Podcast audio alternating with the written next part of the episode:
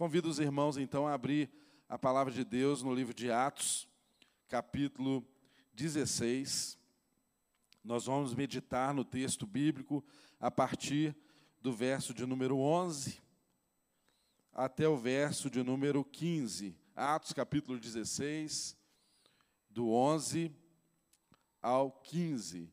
Você que está em casa, nos acompanhe juntos aí nessa mensagem e pode também preparar aí na sua casa os elementos da ceia, que hoje, com a graça do Senhor, nós vamos lembrar daquilo que não pode ser esquecido. Então, nós vamos ceiar logo mais ao final, mais para o fim dessa reunião, e convidamos você que está em casa também a participar conosco dessa celebração.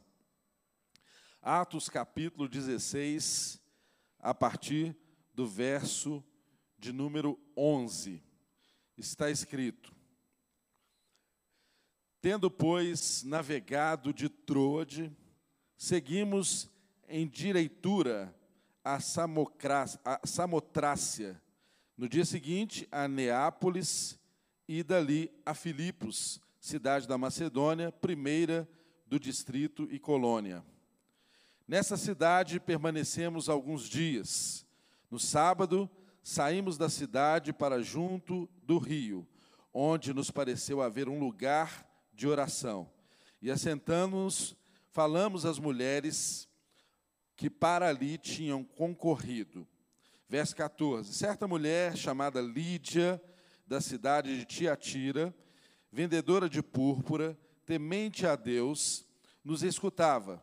O Senhor lhe abriu o coração para atender às coisas que Paulo dizia. Depois de ser batizada, ela e toda a sua casa nos rogou, dizendo: se julgais que eu sou fiel ao Senhor, entrai em minha casa e aí ficai. E nos constrangeu a isso. Oremos então. Senhor, nós somos gratos porque temos acesso às Escrituras Sagradas. Em muitos tempos, muitos de nossos irmãos não tinham o privilégio que nós temos e que às vezes não valorizamos devidamente, até mesmo nos dias de hoje. Muitos irmãos nossos da igreja perseguida não têm acesso às escrituras sagradas com a liberdade que nós temos. Mas nós sabemos também, Deus, que esse privilégio, ele não produz efeito algum em nossas vidas se sobre a sua escritura não vier também o espírito revelador. Por isso nós pedimos a ti que o teu Espírito Santo seja nessa manhã o nosso professor, o nosso mestre, o nosso guia, aquele que nos mostra a tua vontade, aquele que revela os teus caminhos e nos faz ser transformados segundo é o teu propósito. Por isso, pedimos a ti que dê capacidade a quem vai ministrar, use-nos como instrumento da tua graça e também, Deus, a quem vai ouvir, que o Senhor destape os ouvidos, que o Senhor quebre os paradigmas, as preconcepções, que façam resistência à tua palavra em nossas vidas e faça-nos, ó Deus, compreender de fato e receber de bom grado aquilo que o Senhor tem para ministrar aos nossos corações aqui nessa manhã. Muito obrigado por esse privilégio. Nós te agradecemos em nome de Jesus. Amém. Bom, irmãos, estamos aqui então no livro de Atos, capítulo 16, agora a partir do verso 11. E o contexto da mensagem de hoje diz respeito a essa viagem missionária que Paulo estava em plena viagem missionária, junto com Silas. Aqui no texto, possivelmente Lucas também estava acompanhando, porque nós vimos na semana passada que ele se inclui ao conjugar o verbo, colocando ali o nós, né? A terceira pessoa do plural, ele está incluído aqui, o narrador está incluído aqui no relato, na narrativa. Então nós percebemos que está ali Paulo, Silas, está ali também, está ah, ali também Lucas, não é Timóteo, nós vimos semana anteriores que ele também foi cooptado para seguir essa viagem missionária. E hoje nós estamos aqui diante de um texto que é emblemático e nos fala muito acerca do Evangelho e das mulheres, e da importância que as mulheres têm na propagação do Evangelho, e do valor que as mulheres têm segundo o Evangelho. Então, irmãos, nós que antecedemos há poucos dias, agora em março, no início de março, nós vamos comemorar aí o Dia Internacional das Mulheres. Temos aí a programação especial da nossa igreja também, do encontro delas. E nós fomos aqui privilegiados com a palavra do Senhor e nos trazer, em momento oportuno, também uma reflexão que inclui as mulheres, tal como o Evangelho sempre nos demonstra e dá dignidade às mulheres e ressalta o valor que as mulheres têm. Bom, nós vimos na semana passada que nessa viagem missionária houve algo diferente, não é? É tão estranho nós nos depararmos com passagem da Escritura Sagrada em que Deus impede os homens de Deus, os missionários, de pregar a palavra, não é? Normalmente a gente pensa assim: olha, Deus quer que pregue a palavra em todo tempo, em todo lugar, para todas as pessoas, e uma empreitada missionária foi interrompida ou direcionada, melhor dizendo, pelo Espírito de Deus, por homens que eram sensíveis à voz de Deus, porque não é, obedecia nenhum padrão da lógica humana. Paulo e seus companheiros missionários é, mudarem a direção da viagem missionária que eles estavam fazendo, se não fosse uma plena intimidade com Deus, se não fosse esses homens conhecerem a voz de Deus, conhecerem a voz do Espírito. Isso fala muito aos nossos corações, irmãos, porque às vezes nós é, não somos sensíveis ao que Deus nos fala, porque nós não conhecemos a voz de Deus. Nós não conhecemos a voz do Espírito de Deus. E muitos irmãos buscam direção na vida, ou tantos outros, quando são direcionados, não compreendem o caminho a seguir, não tomam as atitudes certas, porque ordinariamente não conhecem a voz de Deus. Então, nós precisamos nos lembrar sempre que nós conhecemos a voz de Deus é no dia a dia. Nós não conhecemos a voz de Deus só quando estamos diante de uma empreitada missionária em que precisamos seguir em uma direção e que Deus vai nos orientar através do Espírito. Sabe por quê? Porque se for dessa forma, pode ser que quando Ele nos oriente, a gente não reconheça a voz dele. A voz de Deus nós conhecemos no dia a dia. A voz de Deus nós nos acostumamos com ela quando nos dedicamos em oração, em entrega, em leitura das Escrituras Sagradas, no nosso secreto, na nossa casa, seja da forma como você se habitua a fazer, mas irmãos, valorize o tempo que você fala com Deus e que você ouve Deus. E nós sabemos que Deus fala conosco principalmente através das Escrituras Sagradas. Nós precisamos nós necessitamos, é essencial na vida do cristão, uma vida de oração e uma vida de devoção que inclua leitura das Escrituras Sagradas e oração. E muitas vezes nós não sabemos como orar, e muitas vezes nós não desenvolvemos um relacionamento com Deus na nossa devocional, porque nós entendemos isso muito ritualisticamente e não temos espontaneidade de falar com Deus e ouvir Deus. Tantas vezes, irmãos, Deus está nos levando a ler as Escrituras Sagradas e nos falando através das Escrituras sobre perdão, por exemplo. E aí você, na hora que vai orar após a leitura da Escritura, vai orar sobre outro assunto. Sabe o que, isso quer dizer? Equivale àquelas pessoas que você está conversando com elas sobre A e elas respondem sobre B. É mais ou menos assim. E Deus espera de nós uma atitude relacional que tenha lógica, que tenha coerência, que seja de fato relacional. Quando você abrir as Escrituras para ler e entender o que Deus está te falando, quem sabe Deus não está te conduzindo também a orar sobre aquilo que você está lendo.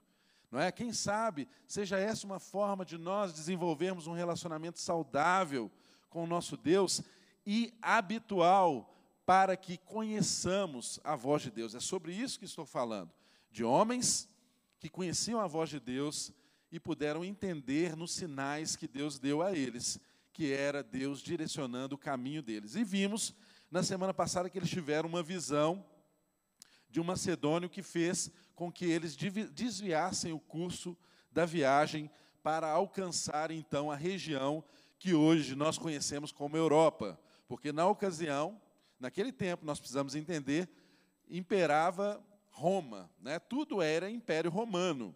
Não era a Europa dos dias de hoje, que nós conhecemos como um continente.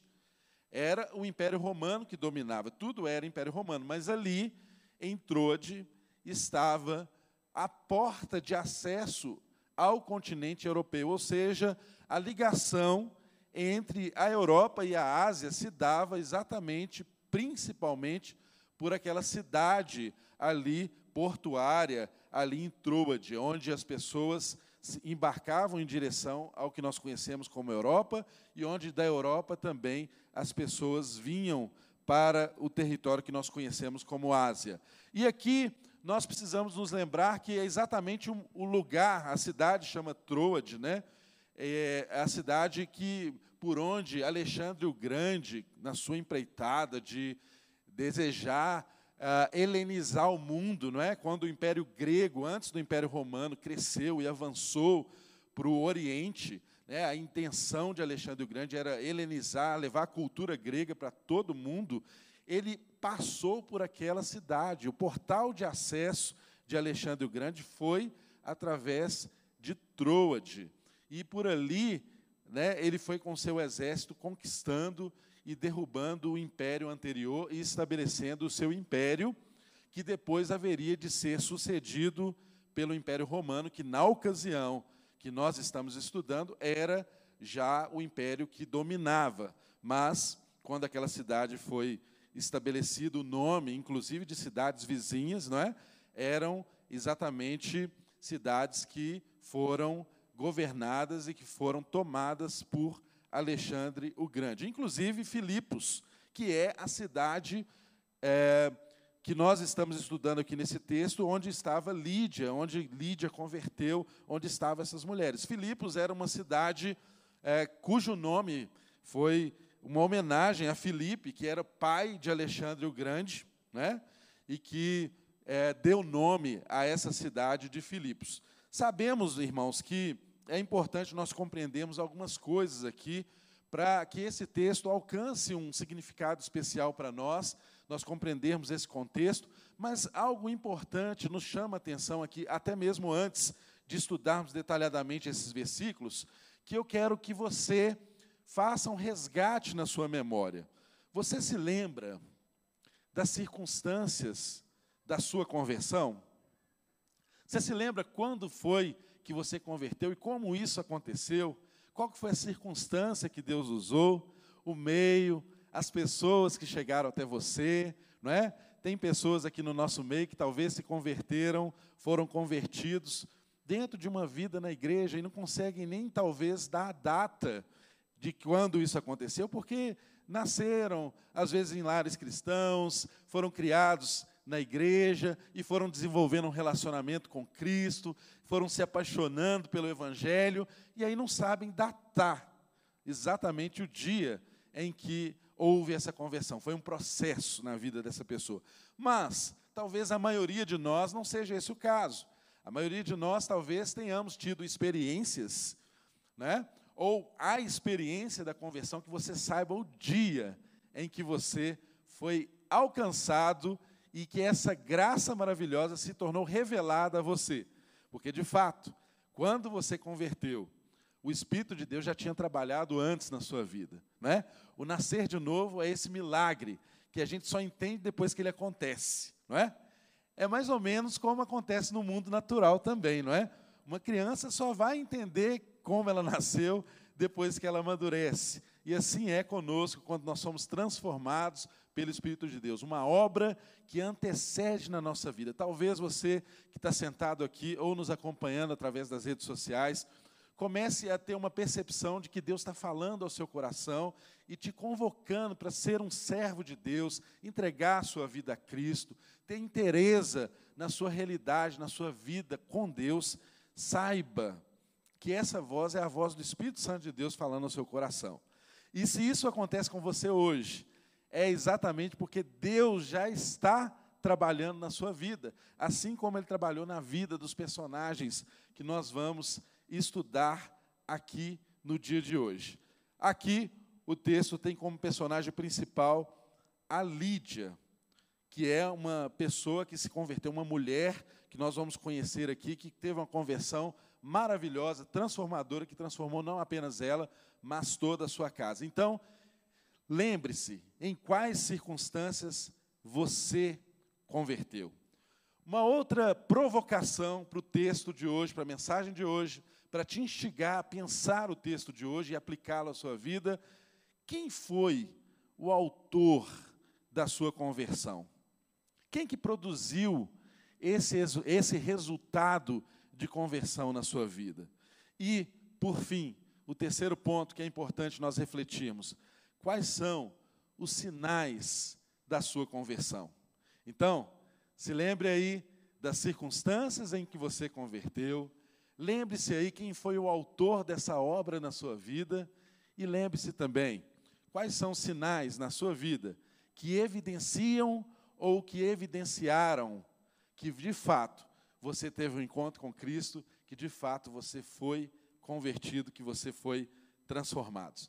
Pois, pois bem, vamos então a essa história que envolve essa mulher tão maravilhosa usada por Deus. O versículo número 11 diz assim: Tendo, pois, navegado de Troade, seguimos em direitura a Samotrácia. Interessante essa palavra, né? Direitura. Uma palavra diferente, né? Inclua essa no seu vocabulário. em direitura a Samotrácia. No dia seguinte, a Neápolis e dali a Filipos, cidade da Macedônia, primeira do distrito e colônia. Então, nesse primeiro versículo que lemos aqui, nós precisamos ter a compreensão de que Paulo estava seguindo um direcionamento missionário dado pelo Espírito Santo de Deus, que não era necessariamente uma vontade, um plano, um projeto que ele tenha traçado para seguir a viagem missionária, mas ele foi sensível e seguiu a direção que Deus deu a ele na equipe missionária em direção, seguindo ali do porto de Troade, ali às margens do Mar Egeu, não é? Aquela região do Mar Egeu, que tem várias ilhas gregas, né, que talvez você já conheça, ou, se você não conhece, você sonha em conhecer. Não é?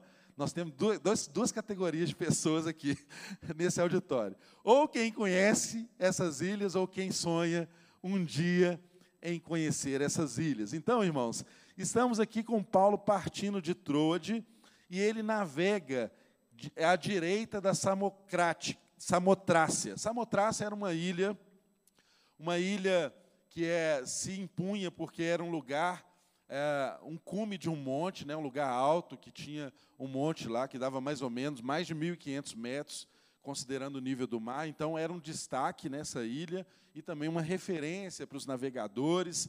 Enfim, ele passa por essa cidade, mas ele está ali de passagem. Depois você pega na sua casa o mapinha. É tão interessante nós estudarmos as escrituras sagradas assim, não é? Você pega lá o mapa e vê o lugar da viagem missionária de, de Paulo. Aí você vê, você vai encontrar essa ilha lá e você vai compreender o caminho que ele fez até chegar a Filipos. Então ele está ali de passagem. Essa viagem dele, ela era de aproximadamente 200 e poucos quilômetros, 220, 240 quilômetros, até chegar em Filipos. Mas ele precisava passar por essa ilha, ali possivelmente pernoitaram e seguiram viagem no dia seguinte. Por isso, ele diz aqui, olha, navegando de Troade, seguimos em direitura a, a Samotrácia, e no dia seguinte a Neápolis, e dali a Filipos. Neápolis estava depois que eles saíram da ilha e, e, navegaram a segunda metade da viagem, ele chegou a Neápolis, porque Filipos não era uma cidade litorânea. O principal porto que tinha mais próximo de Filipos era em Neápolis, era um, o porto principal mais importante ali. Então, ele chega, para chegar a Filipos, ele precisa passar por esses dois pontos, por esses dois portos, e chegar então a Filipos nesse prazo aí razoável, que coincide com o momento em que os ventos estão favoráveis, porque essa mesma viagem, se fosse feita num período de inverno, né, entre novembro e março, mais ou menos, que era o período do inverno, seria uma viagem mais perigosa e muito mais demorada. Então, os ventos estavam favoráveis e ele foi rapidamente em direção a Filipos, que era a cidade onde ele queria estar, onde Deus havia direcionado eles na Macedônia. Filipos, irmãos, ela era uma cidade é, muito importante na Macedônia, mas ela não era, naquela região, o principal centro comercial. Nós vamos ver que a cidade principal daquela região ali era Tessalônica. Inclusive, Tessalônica tinha um porto, era uma cidade bem estratégica comercialmente, mas Filipos era importante por quê? Porque Filipos era a principal cidade do distrito onde ela estava, e havia vários distritos na região da Macedônia, e Filipos era importante porque era uma cidade também habitada por veteranos de guerra. Então, as pessoas que aposentavam no, no exército romano, né, muitos dos aposentados do exército, do exército romano, ia para a cidade de Filipos, e ali então, apesar de ser uma cidade que não era tão grande, não era uma metrópole como aquelas que Paulo costumava escolher para fazer as suas viagens missionárias, porque a viagem missionária sempre é uma viagem estratégica. Deus sempre une a estratégia humana também. Então, eles iam sempre a lugares que tinham sinagogas, que tinham uma referência, que eram metrópoles, que eram cidades de passagem de pessoas, cidades que eles poderiam propagar, porque o objetivo, irmãos, aqui é uma viagem missionária, é levar o evangelho ao maior número possível de pessoas. Então, sempre havia essa estratégia de ir para lugares que fossem difusores da mensagem do evangelho. Então, nós estamos aqui em Filipos, que é uma cidade importante, mas não era a principal, mas tinha as suas importâncias e possivelmente também era cidade do, é, na, do, é, do próprio, é, se eu não estou enganado, do próprio Lucas. Né?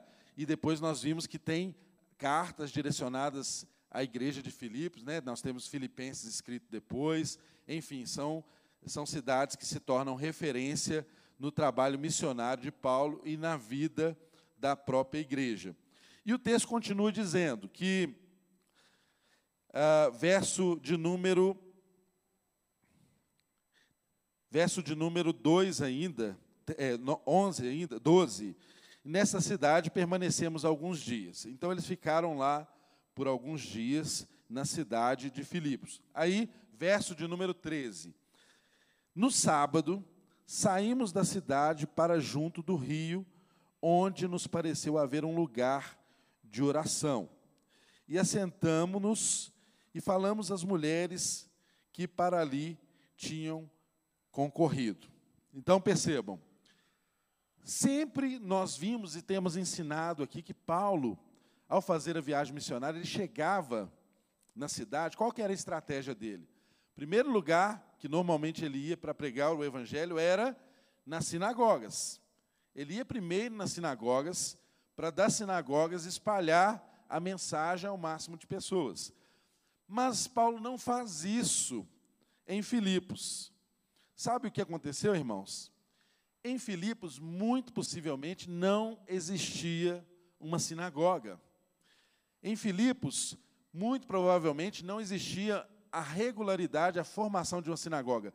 Saibam que para formar uma sinagoga era necessário, né, segundo a tradição, que houvesse pelo menos dez homens judeus, chefes de família, para que você pudesse, então, abrir uma sinagoga naquele local. Então, possivelmente, em Filipos, não existia nem dez homens judeus, chefes de família, para que fosse possível, então, abrir uma sinagoga e ela tivesse a efetividade para ensinar as escrituras sagradas ao povo de Deus ali naquele lugar. Então, muito provavelmente não havia sinagoga naquele lugar. Agora, percebam que a referência que ele faz aqui no verso 13, que no sábado saímos da cidade para junto do rio, onde nos pareceu haver um lugar de oração. É exatamente, gente, um substitutivo à sinagoga. Por não haver sinagoga naquele lugar, eles foram para junto do rio, um lugar aberto, um lugar onde tinha água e era necessário ter água nos rituais de purificação, né, nas cerimônias judaicas. Então, eles iam para esse lugar como um substitutivo, porque lá não havia sinagoga. E ele está dizendo que era exatamente no sábado que ele foi. E o texto nos diz muito claramente que era um lugar de oração. O que, que os judeus faziam no sábado e tinham no sábado por lugar de oração? Era exatamente as sinagogas. Então, em não havendo sinagogas, havia ali um substitutivo. Irmãos, a palavra de Deus não está e nunca esteve e nunca estará restrita a estruturas, nunca estará restrita a lugares, nunca estará restrita a templos construídos por mãos de homens. O dia que nós não tivermos um lugar como esse, não é? Em que eu e você estamos abrigados, com a temperatura controlada, todo mundo assentado, não é? Tem, temos tanto conforto que às vezes até nos dá sono, não é verdade? Enfim, o dia que nós não tivermos isso, se acontecer isso algum dia, a palavra de Deus não será restrita, ela continuará sendo ensinada. O Espírito de Deus nos dará outras estratégias, outras formas para que o Evangelho seja pregado. Então percebam que, mesmo não havendo ali um mestre, um rabino, alguém que pudesse ensinar na sinagoga instituída naquele lugar, isso não era motivo para que a palavra de Deus fosse deixada de lado, para que não fosse ensinada. É claro que trazia algumas complicações, algumas delas que nós vamos ver aqui, mas nós percebemos que o Espírito de Deus sempre conduz e levou esses missionários a esse lugar exatamente por esse cuidado especial que Deus tinha de alcançar aquele lugar e alcançar aquelas mulheres que se reuniam ali. Então, nós vemos que nesse texto era um lugar de oração, eles chegaram nesse lugar, como sempre fazem, vocês percebem que é, é tão lindo a gente ver isso, né, irmãos? Em, ainda mais em tempos assim que as pessoas que são referências, ou que deveriam ser, né, gostam de escolher os lugares mais privilegiados, né? Graças a Deus, aqui na nossa igreja, nós não temos tronos para liderança, nós não temos lugar especial para pastor sentar, não é? Pastor assenta nos piores lugares, né? E a gente dá o lugar. Se a igreja encher e tiver gente, nós somos seus primeiros a dar o lugar. Então aqui nós não temos categoria de gente especial, enfim, todo mundo aqui só tem uma categoria de gente aqui, lavado e remido no sangue do Cordeiro. E se não é, a nossa pretensão é que seja, em nome de Jesus. Então não temos títulos, não é? Quem chega aqui é um juiz, é um irmão em Cristo. Quem chega aqui é um médico, é um irmão em Cristo. Todo mundo aqui tem a categoria máxima de ser um miserável, assim como Paulo, miserável homem que sou, não é? Se tem um título que nós desejamos ter aqui, é de ser exatamente isso. Aquele miserável que reconhece a sua miséria e que depende completamente de Cristo, de um Salvador, para conduzir a sua própria vida. Ou seja, nós não nos garantimos em nós mesmos. E é lindo a gente perceber que esse é o exemplo que esses homens nos davam, até mesmo na dinâmica, de, da forma como eles chegavam nos lugares. Eles chegavam discretamente, se assentavam, eles não pediam a palavra, eles não chegavam querendo honras, buscando honras de homens, eles tinham simplicidade na vida, porque o mais importante já habitava neles, e quando Cristo habita em nós, a simplicidade de Cristo também é uma evidência da nossa conversão. É algo que é aparente na vida de um homem, de uma mulher de Deus, que são pessoas simples, não são pessoas arrogantes, não são pessoas que se arrogam, que querem lugares especiais, que buscam glória para si. Irmãos, estes homens chegaram e se assentaram. E eu posso imaginar que um grupo de homens, à beira de um rio, em um lugar em que mulheres estavam orando, eles iam rapidamente se destacar, não é verdade? Porque só tinha mulher ali, não é? Imagina você num auditório, não é? Estamos aqui preparados para o encontro delas, não é? Aí entra quatro homens ali no auditório. Todo mundo vai, não pode, né? A mídia está dizendo que não pode. Só a mídia que tem essa exceção, não é isso? Enfim, mas entra quatro homens aqui no auditório e se assentam. Você pensa, olha, essa turma está né, tá no lugar inadequado, quem são esses? Né? O que, que estão fazendo aqui?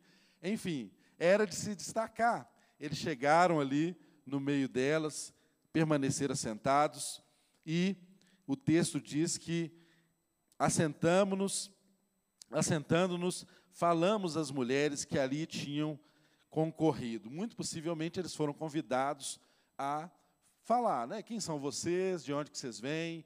Né? O que, que vocês estão fazendo aqui? E eles se apresentaram e naturalmente falaram qual era o propósito deles estarem ali. Aqui o texto não nos relata, mas eu posso imaginar, não é? Não estou criando um adendo à Escritura Sagrada, não, mas o texto sagrado não relata tudo que aconteceu, né? Mas eu posso imaginar que eles contaram como que eles chegaram lá. Olha, nós estávamos numa viagem missionária, indo para tal lugar, tivemos uma visão de Deus, e Deus nos direcionou para cá. Muito possivelmente, a, a origem desses homens ali foi, de alguma forma, explicada a essas mulheres que ali estavam. Então, o texto diz que eles começavam a falar a essas mulheres que tinham ali concorrido, que estavam ali intencionalmente para aquela reunião de oração, estavam ali no lugar de oração. Irmãos, é, é interessante um dado aqui, que antes de nós entrarmos aqui especificamente em Lídia, que é a, a, a ênfase aqui da narrativa, enquanto preparava o texto, eu fiquei surpreso com uma informação que é confirmada tanto por historiadores romanos quanto por Flávio Josefo também, que ah, na antiguidade, ah, as mulheres eram muito mais atraídas às religiões eh, judaicas do que os homens na cultura grega. Atraía-se muito mais mulheres. O número de mulheres que eram atraídas era muito maior do que o número de homens.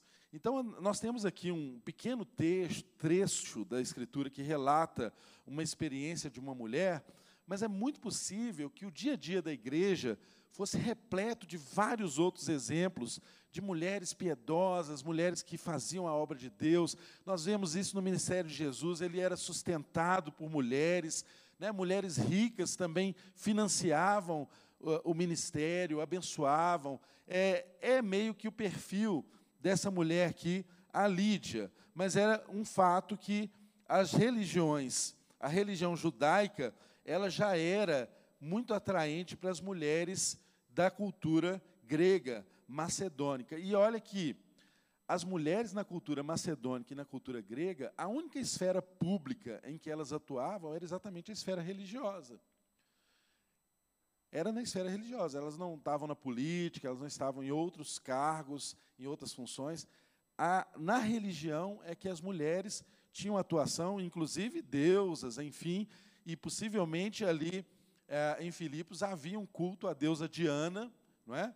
E muitos também acreditam que as mulheres tivessem proeminência ali em Filipos exatamente em, em razão da cultura da religião grega e do culto à deusa Diana. Mas nós temos um problema grave nisso também, porque as religiões de origem grega, elas eram muito mais baseadas em rituais do que em doutrinas. A religião judaica e judaico-cristã, ela tem mais doutrinas do que necessariamente rituais. Então, você tinha também um choque cultural e uma, e uma dificuldade para que a compreensão do evangelho acontecesse, porque o evangelho, que já era propagado nas sinagogas, não é? de forma incipiente, ele era muito baseado em doutrinas.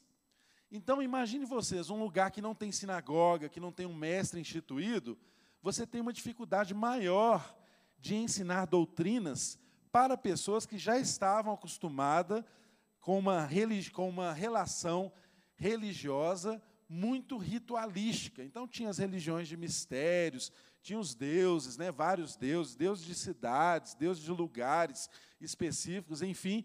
E as mulheres eram muito envolvidas na cultura grega, na cultura macedônica e também no Império Romano com essa questão da divindade. Então nós temos aqui uma grande, um grande desafio que é a doutrinação, o ensino para mulheres que seriam propagadoras do evangelho. Então, como que isso aconteceu? O texto continua nos ensinando. Certa mulher chamada Lídia, da cidade de Tiatira, vendedora de púrpura, temente a Deus, nos escutava. O Senhor lhe abriu o coração para atender às coisas que Paulo dizia. Irmãos, o texto nos traz informações aqui muito importantes. Era um grupo de mulheres, mas ele destaca o testemunho de uma mulher específica. Uma mulher que o nome dela aqui no texto é Lídia, uma mulher chamada Lídia. Muito possivelmente, irmãos, o nome dela talvez não fosse Lídia, mas é, ela era da região, ela era da, de Tiatira, e Tiatira pertenceu a, um antigo, a uma antiga região chamada Lídia. Então, possivelmente, chamavam aquela mulher de mulher de Lídia, ou Lídia, igual você chama ah, o, o baiano, o paraíba, o paulista, sabe? Quando você designa o nome da pessoa pelo lugar de onde ela é, e não necessariamente o nome dela, possivelmente tenha acontecido isso também com essa mulher famosa aqui nas Escrituras, chamada Lídia. Irmãos, o que, que tem de importante nós ressaltarmos aqui? Lídia, não se sabe se ela era uma mulher casada ou se ela era uma viúva. Outra questão também que é duvidosa, não se sabe, é se Lídia ela era alguém que havia sido escrava um dia e se tornou liberto, porque era comum também ah, quando a pessoa alcançava a sua libertação, a sua liberdade, às vezes ela tinha um bom relacionamento com seu senhor e ela se tornava um representante do seu senhor nos negócios. Mas o que se sabe é que Lídia era uma mulher rica, ela era uma empreendedora. Irmãos, Tiatira era uma região que fica ali também no Mediterrâneo, na região da Fenícia. Tiatira era conhecida por ser uma cidade onde você tinha uma produção alta de tecidos e de tintura, que eram caríssimos, usados por todo o Império Romano. Então, ela era uma representante comercial de uma mercadoria extremamente escassa, desejada, cara.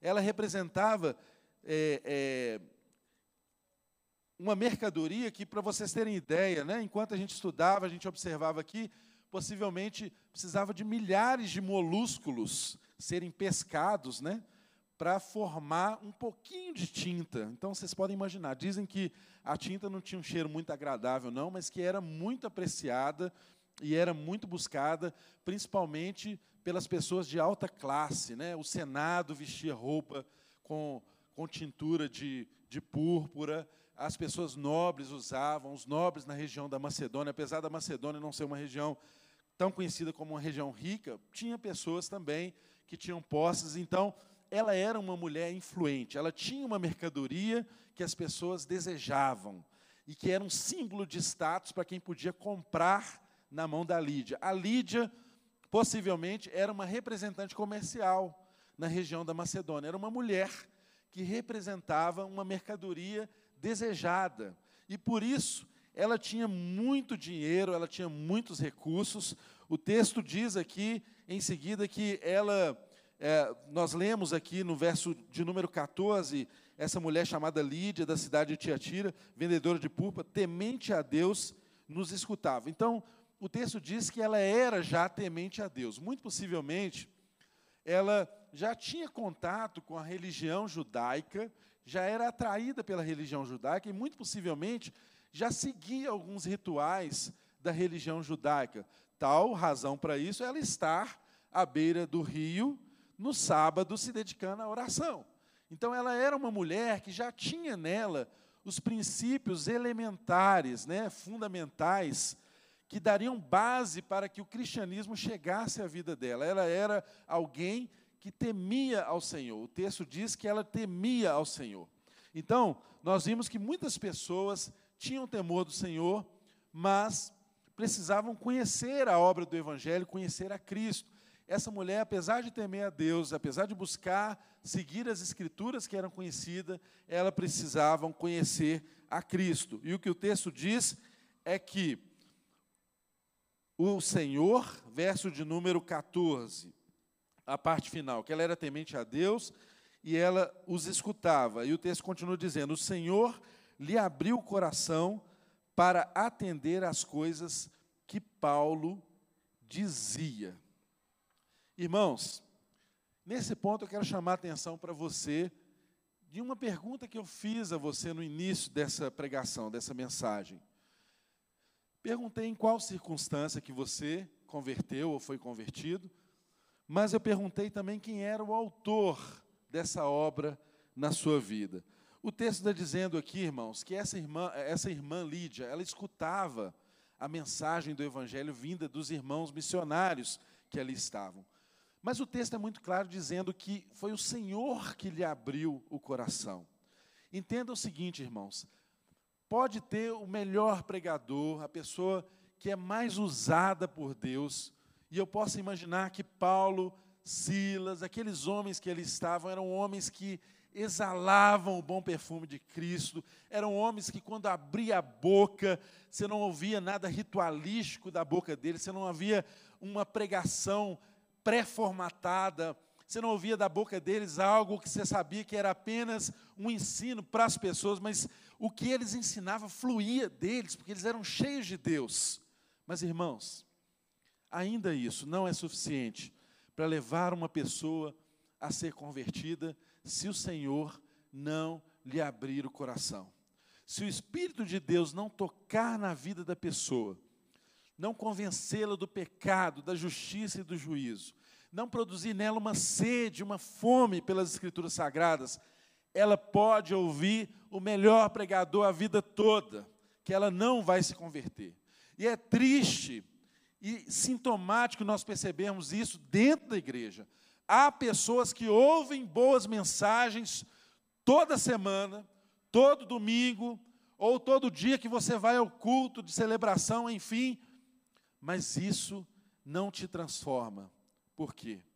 Porque o Senhor é quem precisa lhe abrir o coração para que você atente à mensagem que está sendo ensinada, à mensagem que está sendo pregada. Irmãos, eu oro a Deus para que o meu coração todos os dias esteja aberto para aquilo que o Senhor quer ensinar a mim e quer ensinar a cada um de nós que estamos aqui como igreja local. Porque nenhum esforço nosso, nós temos na nossa igreja, você sabe, nós nos esmeramos para ensinar as escrituras sagradas. 40 minutos, 50 minutos que nós ficamos aqui ensinando são muitas e muitas horas de estudo, de oração, de dedicação, para que isso se transforme em uma mensagem de alguns minutos aqui na igreja. E é assim, não apenas aqui no púlpito. Pergunte para quem prepara as lições do seu filho lá no Kids. Eles têm menos tempo de atenção ainda do seu filho lá no Kids, no resenha dos adolescentes, mas é necessário muito trabalho e muito esforço para alcançar isso. Mas nenhum esforço desse será suficiente para alcançar o alvo de levar cada pessoa a um relacionamento público e crescente com Jesus Cristo, se não for uma intervenção do próprio Espírito de Deus. Se não for o próprio Senhor tocar em nossas vidas e abrir o nosso coração para nós atentarmos a essa mensagem. Paulo estava dizendo para aquela mulher, talvez, coisas que ela já conhecia nas Escrituras Sagradas e nas oportunidades que ela teve de contato com o judaísmo. Mas, naquele momento, o Espírito de Deus tocou aquela mulher de forma específica e ela foi transformada, porque o texto diz que o Senhor lhe abriu o coração para atender às coisas que Paulo dizia. E depois de ser batizada, ela e toda a sua casa nos rogou, dizendo: Se julgais que eu sou fiel ao Senhor. Entrai na minha casa e fique aí. E nos constrangeu a isso. Então, irmãos, percebam que essa mulher, depois de ser tocada e de ser transformada por aquela palavra, ela teve a percepção do que era de fato o Evangelho. Ela teve a percepção de que aquela boa notícia não podia ser restrita a ela, ela levou o evangelho para a casa dela. E é tão interessante nós percebermos isso que, emblematicamente, quando o evangelho avançou de Jerusalém em Samaria e alcançou o centurião na, na inauguração desse ministério entre os gentios, nós vimos também que o centurião e toda a sua casa foram salvos e foram batizados. E agora, quando o evangelho a, atravessa a fronteira da Ásia para a Europa, nós percebemos que de igual modo o Evangelho chegou, alcançou aquela vida, mas alcançou também a casa da Lídia. Quantas Lídias nós temos aqui nesse auditório? Quantas pessoas e quantas mulheres, de uma forma específica, que o Evangelho, nessa ocasião aqui, está ressaltando a importância do ministério das mulheres, a importância da atuação das mulheres, a importância da liderança também das mulheres, a importância da influência das mulheres. Estamos falando de uma mulher influente, mas que também era influente na sua casa. Para o evangelho não adiantaria Lídia ser a mais eficiente ou a mais rica representante comercial se ela não tivesse a possibilidade de ter os seus filhos se ela os tinha, que não sabemos, ou de ter os seus servos e a sua casa convertida aos pés do Senhor Jesus. Nenhum empreendimento que nós fazemos fora da nossa casa, isso não se aplica apenas às mulheres, aos homens, tem maior importância do que nós vermos os nossos filhos, os nossos parentes, os nossos familiares sendo alcançados por esse evangelho. Lídia é uma mulher sábia. Lídia é uma mulher rica. Lídia é uma mulher empreendedora. Lídia é uma mulher, antes de tudo, comprometida com o Evangelho.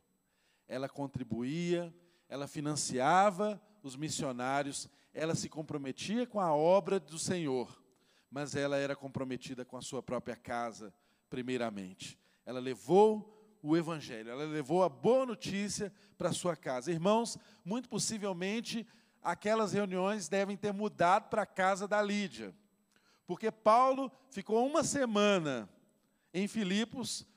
Alguns historiadores dizem que possivelmente ele deve ter ficado em uma pensão provisória, e alguns sinalizam que Talvez tenha sido até um dos argumentos que tenha levado Lídia a levar Paulo e os missionários para sua casa. Quando diz a sua casa, você pode pensar assim: oh, mas que estranho uma mulher levar esses homens para a casa dela. Irmãos, quando o texto fala sua casa, muito possivelmente está falando da fazenda de Lídia.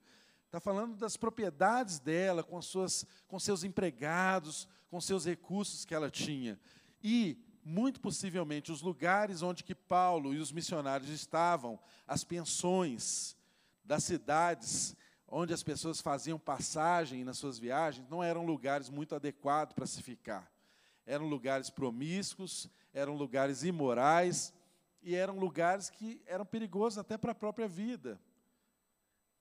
Esses lugares, essas pensões, em que as pessoas, que os viajantes usavam. Possivelmente Paulo estava em um lugar parecido com esse, e Lídia foi sensível a uma necessidade de homens de Deus, a uma necessidade daqueles que pregavam o evangelho à sua família, aos seus. Irmãos, o chamado para a nossa vida é esse. Entenda, o autor da nossa conversão é o Senhor Jesus. Só Ele pode nos convencer através do Espírito sobre a justiça, o pecado e o juízo. E se ele fez isso na sua vida, e essa voz fala no seu interior, mesmo que você ainda não consiga compreender isso, saiba que Deus está te chamando para um compromisso. E a dinâmica da igreja, a vivência na igreja, com a ajuda dos irmãos, você vai poder compreender melhor essa obra que o Espírito já está fazendo no seu coração. Nós não temos aqui nenhuma pessoa que seja convertido por seu próprio esforço, porque nenhum de nós somos capazes de fazer isso. O nosso caminho é um caminho de morte. O nosso desejo é para o mal. Se nós formos entregues à nossa própria vontade, nós nunca encontraríamos Deus. Mas Deus veio ao nosso encontro através do seu filho Jesus. E ele deixou o seu Espírito Santo que nos ajuda a ser gente do tipo que Ele espera que a gente seja. A gente não precisa estar todo ajeitado, mas se a gente ouviu a voz dele, a gente deve seguir, a gente não deve resistir, a gente não deve fechar o nosso coração, porque o processo vai nos santificar, vai nos limpar e vai nos transformar. Assim como Lídia, que cada um de vocês que estão aqui, convertido ou não, receba a palavra do Senhor de bom grado no seu coração e que essa recepcionada, que essa palavra recepcionada no seu coração seja transformadora não apenas para a sua vida, mas transformadora na vida das pessoas que estão ao seu redor. Que essa palavra te faça ser uma pessoa responsável pelos seus. Que essa palavra te faça ser uma pessoa comprometida com o evangelho e com a obra do Senhor. Muito possivelmente, Lídia se tornou uma grande investidora do reino de Deus. Muito possivelmente, Lídia se tornou uma grande investidora nos missionários, em tudo aquilo que fazia o evangelho se propagar por todo o império. E nós sabemos que somos frutos dessa obra missionária. Irmãos, eu e você somos frutos de uma obra missionária que iniciou também na vida de Lídia. Porque o evangelho, a partir dali, espalhou pela Europa. E nós somos herança também missionária da Europa. Quantos de nós, na nossa geração passada, não na, na de hoje, a gente não tem, mas eu lembro da minha avó falando de missionários europeus que estabeleceram igrejas aqui, que entregaram suas vidas, vieram para cá, para o Brasil e viveram aqui, nos ensinaram as Escrituras Sagradas, irmãos, herança do trabalho de Lídia. Herança de mulheres que foram responsáveis com a mensagem que receberam. Nessa hora, pode ficar de pé no seu lugar, os diáconos podem distribuir os elementos da ceia. Nós vamos ceiar, lembrando aquilo que nunca pode ser esquecido, que um sangue foi derramado por nós. Uma vida foi entregue para que eu e você, hoje, tivéssemos vida. Lídias também vieram depois desse sangue derramado e se entregaram em missão, se entregaram em compromisso para que o Evangelho transformasse não apenas a casa dela, mas transformasse a minha casa e a sua casa. Seja alguém comprometido com a obra de Deus, seja alguém comprometido com a sua casa, com seus filhos. Se a mensagem é uma mensagem que te transforma, ela deve transformar as pessoas que estão ao seu redor. Se o Evangelho é bom para você, tem que ser bom para quem está do seu lado também. Irmãos, quem sabe esse seja o dia em que Deus vai tocar no nosso coração para nós entendermos que não dá para seguir Jesus displicentemente, que não dá para ser alguém convertido meia boca, não tem jeito. Ou somos 100% ou não somos. Nenhum de nós fazemos isso com o nosso próprio esforço. Todos fomos alcançados por uma graça que é maior do que cada um de nós. As circunstâncias da sua conversão eu não sei, mas eu sei que o autor da sua conversão foi Deus. Só o Espírito de Deus pode convencer o homem do pecado, da justiça e do juízo. Nenhum dos nossos esforços pode nos levar a esse resultado de sermos pessoas verdadeiramente transformadas. E a esses que são transformados, o Senhor Jesus mesmo estabeleceu essa ordenança de nós lembrarmos daquilo que não pode jamais ser esquecido, que um sangue foi derramado por nós, que um corpo foi moído em nosso lugar. As Escrituras Sagradas nos ensinam na carta de 1 aos Coríntios, ou seja, numa carta enviada para uma das igrejas que foi alvo da missão de Paulo 2 Coríntios capítulo 11, no verso 23, está escrito que, porque eu recebi do Senhor o que também vos entreguei, que o Senhor Jesus, na noite em que foi traído, tomou o pão e, tendo dado graças, o partiu e disse: Isso é o meu corpo que é dado por vós. Fazei isso em memória de mim. Por semelhante modo, depois de haver ceado, tomou também o cálice, dizendo: Este é o cálice, é a nova aliança do meu sangue. Fazei isso todas as vezes que o beberdes, em memória de mim. Porque todas as vezes, todas as vezes que comerdes este pão e beberdes o cálice, anunciais a morte do Senhor, até que ele venha. Irmãos, você que recebeu aí o seu elemento da ceia. Você que está em casa também tendo o privilégio de participar conosco da ceia. Este é o momento de nós lembrarmos daquilo que não pode ser esquecido. Um sangue foi derramado, um corpo foi moído. Mas o texto encerra dizendo que nós devemos fazer isso, anunciando a sua morte até que ele venha.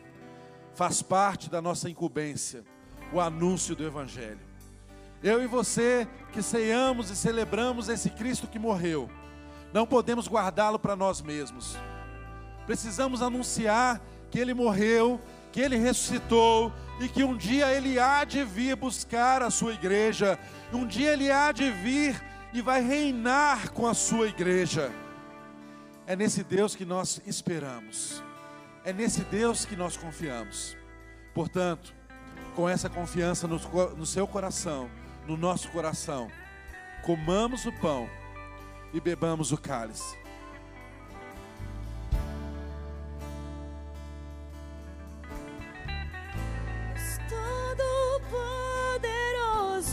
Levante o seu cálice e adore ao Senhor. O Todo-Poderoso te alcançou. O Todo-Poderoso alcançou a sua casa. Se ainda não o fez, o fará para a glória dele mesmo. Ele é o Senhor.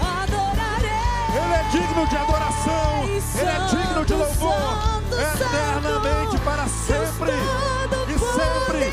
Aleluia. Te adoramos, Senhor.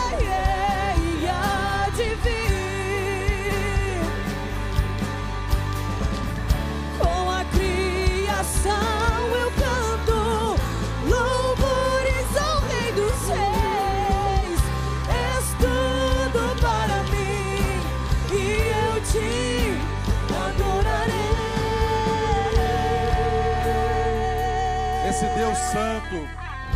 poderoso. Ele veio à terra, pisou o chão nosso de cada dia. Viveu de uma forma simples para alcançar a mim e a você. Portanto, se você está aqui nesse auditório ou se você está em casa e ouviu a voz do Espírito de Deus falando ao seu coração, eu preciso me entregar a esse Deus, eu preciso servir a esse Deus eu preciso andar nos caminhos desse Deus. Não resista, hoje mesmo, se entregue a Jesus.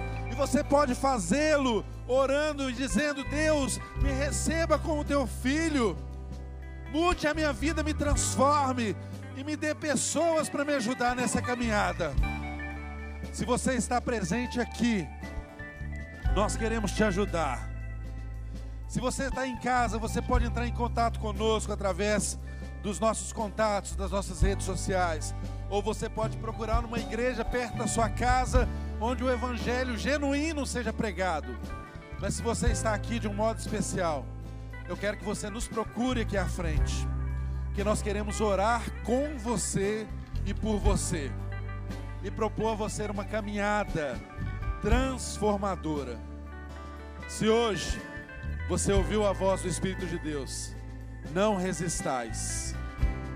Abra o seu coração e o receba em nome de Jesus. Quanto ao mais que toda a graça, todo o amor do Pai, toda a graça do Filho, as consolações e a comunhão que o Espírito de Deus pode nos dar, seja sobre nós, hoje e para todos sempre. Em nome de Jesus, vá na graça, vá na paz do Senhor, meu irmão.